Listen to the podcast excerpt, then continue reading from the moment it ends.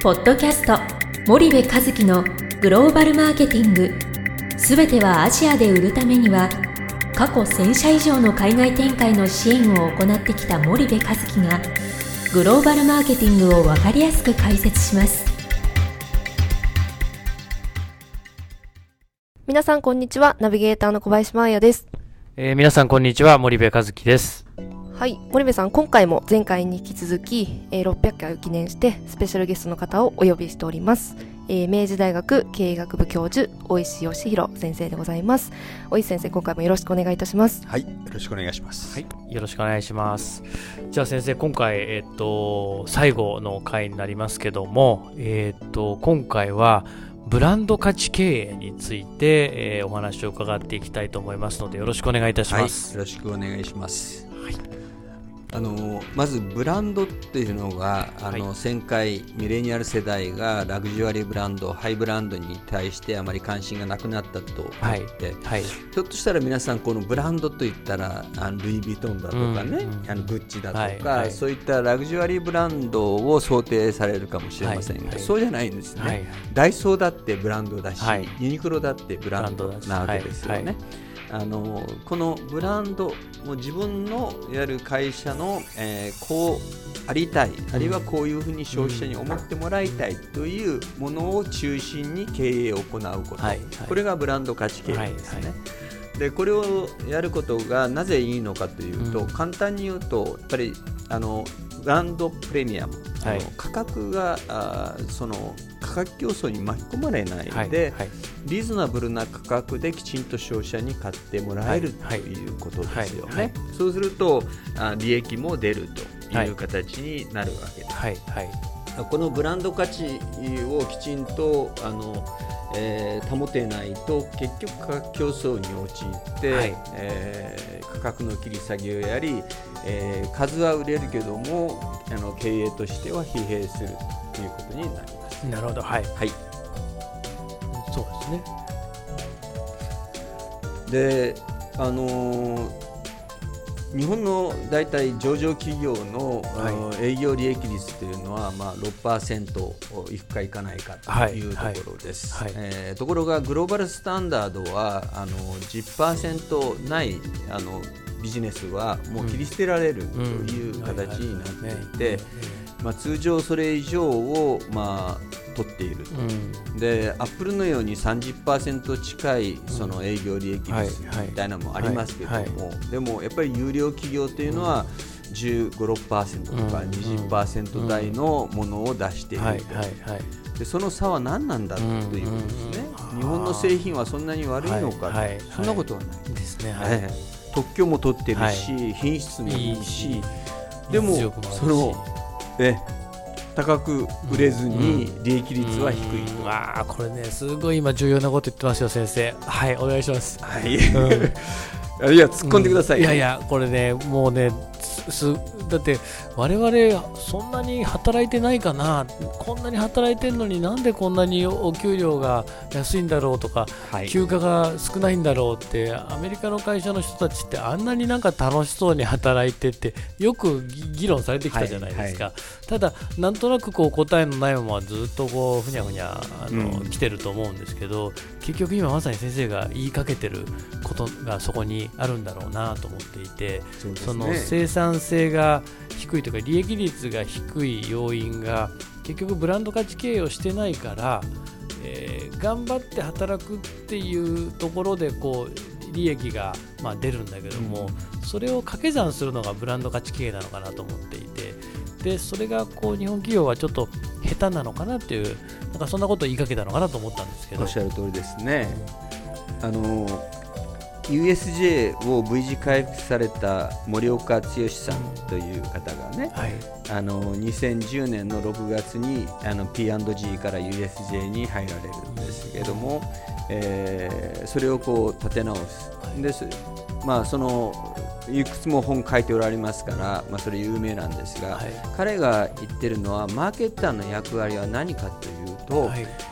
どこにその経営資源を注力すべるかを決めることだっていうわけですね。それまでの USJ の人たちがあの一生懸命働いてなかったわけではないと、はい、真面目に誠実に働いてたけども、はい、どこに力を注ぐかが曖昧だったために、それが報われなかったんだ、だから1100万人の入場者が730万人まで下がってしまって、もう経営危機に陥ったと、はい。えー、それをだから向かうべき方向を定めた。これがマーケッターの役割なんです、はい、ブランド価値系というのはまさにそこなんですよね。なるほどなるほど。自分たちが目指すべきものは何かと。でそれを考えないと例えばミルウォード・ブラウンが昨年出したブランドランキングトップ100の中に日本はトヨタ、NTT、ホンダの3社しか入っていない。はいはいインターブランド車の場合には、えー、それに加えて日産、キヤノン、パナソニック、スバルというのを加えて7社ですね。はいはい、でやはりそのくらいにしか見られてないしアジアでも実はほとんどソニー、ホンダ以外のブランドっていうのは知られていない、はいはい、これはもう現実なんですね。だからあのこれをどういうふうに変えていくかというときにやはり会社全体が、えー、会社全体というのは上のトップマネジメントから現場まで、はい。はい、それから、えー、生産だとか人事だとか物流とかそういった各部門これが全体がやはりブランドというものに向かって方向を決めて、つまりエネルギーをこう集中する分がここだブランドだということに、えー、向かっていく必要があると。ですね。だからそのためにはその、えー、通常いわゆる広告宣伝というのはエクスターナルマーケティングと言われてますけども、はいはい、企業が消費者に向けてやるものですね、はい、テレビ CM とか、SNS を通したものがいるんですが、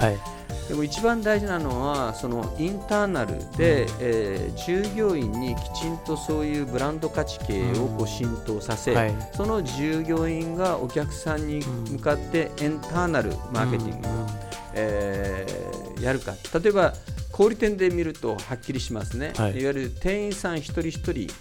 がお客さんに達する接するいわゆる真実の瞬間、はい。はい、そこでブランド価値が決まっていくんですね、ね。はい。はい、その時に、えー、彼らがあ自分たちがどういう思いでお客さんに接するか、うんえー、それを受け止める。あるいはそのアトモスフェアっていうんですかその、えー、重機からその店内の雰囲気、音楽、香り、そういうすべてがそのブランドを体現してお客さんに向かっていかなきゃいけない。はいはいでそこがやはりずれてしまうと、はい、何広告宣伝であんな立派なこと言ったのに、実際は全然違うじゃないかっていうんでお客さんが逃げていくわけですね。そうですね。そうすると結局あのねえー、満足度も上がらず、うん。えー、他の人にも推奨してくれないから、うん、えー、全然ブランド価値が上がらない。うん、で結局あ物が売れない。じゃあ特売で安売りしようという形でブランド価値を失っている、そうですね。なんか僕これすごく思うんですけどこういろんな国に行ってるとなんかそのいろんな国まあそれぞれの国でいろんな特徴があるにしても掃除で言うならばなんかもう見た目100%なんですよね、はい、海外って、えー、で見た目が悪いともうその時点で終わりなので基本的にはどうどういうふうにまず見られてるかっていうのがあって、はい、そこでやっぱブランドが確立されちゃっててでどうしても我々日本人って表面的なものよりも重要なのは中身だと、うんうん、で皆まで言わずとも、分かってくれてるはずだと。おっしゃる通りですね。男は黙って札幌ビールだと。い。ういういうねこう価値観がどうしても我々の中にあって、はい、でそれがこのブランド経営をすごく邪魔してると思っていて、はい、けど世の中の人たちはあなたのそんな中身をね、うんうん、そんなにこう入って見てくれるほど暇じゃないんだよと、はい、ちゃんと見せないと伝わらないよっていうのをすごくね僕はこう思うんですよね。おっしゃる通りでだから。SDGs というのが重要になってきてるんだけど、うん、日本企業やってないわけじゃないんですけど、うん、やっぱりそれを前面に出さないんですよね。あのちょうど、まあ、言葉にしてもそうだけどアメリカ人やあの外国の方が、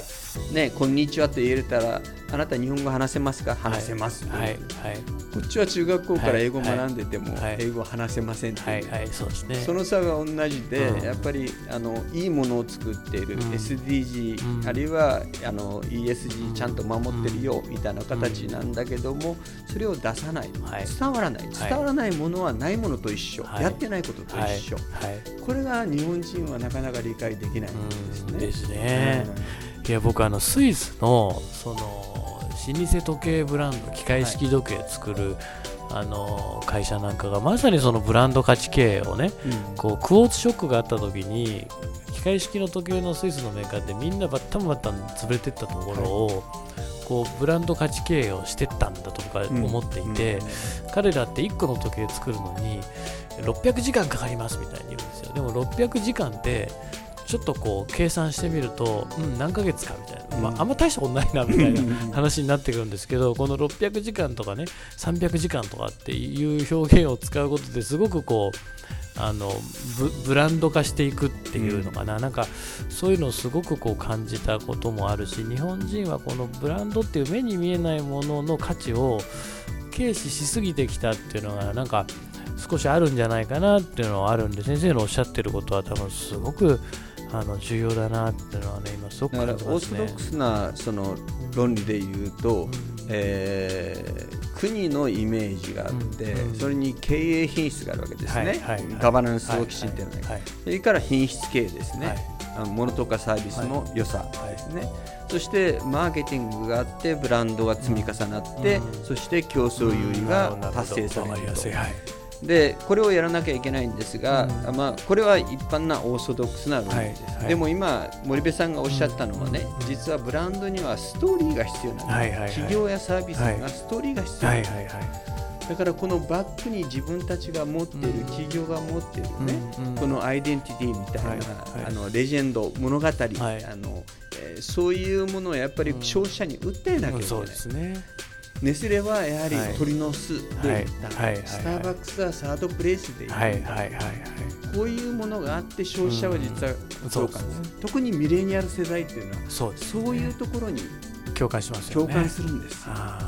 これがないものはいかにいいものですとか言って安いですだってミレニアル世代は見向きもしてくれない。そうですよえね。いやそれこの間あのユーグレナの出雲社長と対談をした時に、ユーグレナの出雲社長がおっしゃっててえうん。ミレニアル世代の優秀な人材を雇いたいと、まあ、ユーグレナも一部上場企業なんですけどやっぱりその大手の企業に、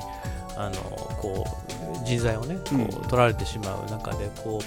うあの会社って SDGs にすごく真剣に向かい合ってて。でそれはまあ会社としてその社長の方針としてもすごく重要なんだけども一つはその姿を見てミレニアル世代がユーグレナで働きたいと思ってくれるんですってことをおっしゃっててね、あそうなんだっていうのをすごくね思ったんでやっぱそういうところにも多分出てるんでしょうね。あともう一つ最近ブランド価値経営すごく面白いなあのうまくやってるなと思ったのがあの貝印って、はい。あのあるじゃないですか、はい。あそこの遠藤社長とお話した時に貝印って我々の世代だとカミソリのなんか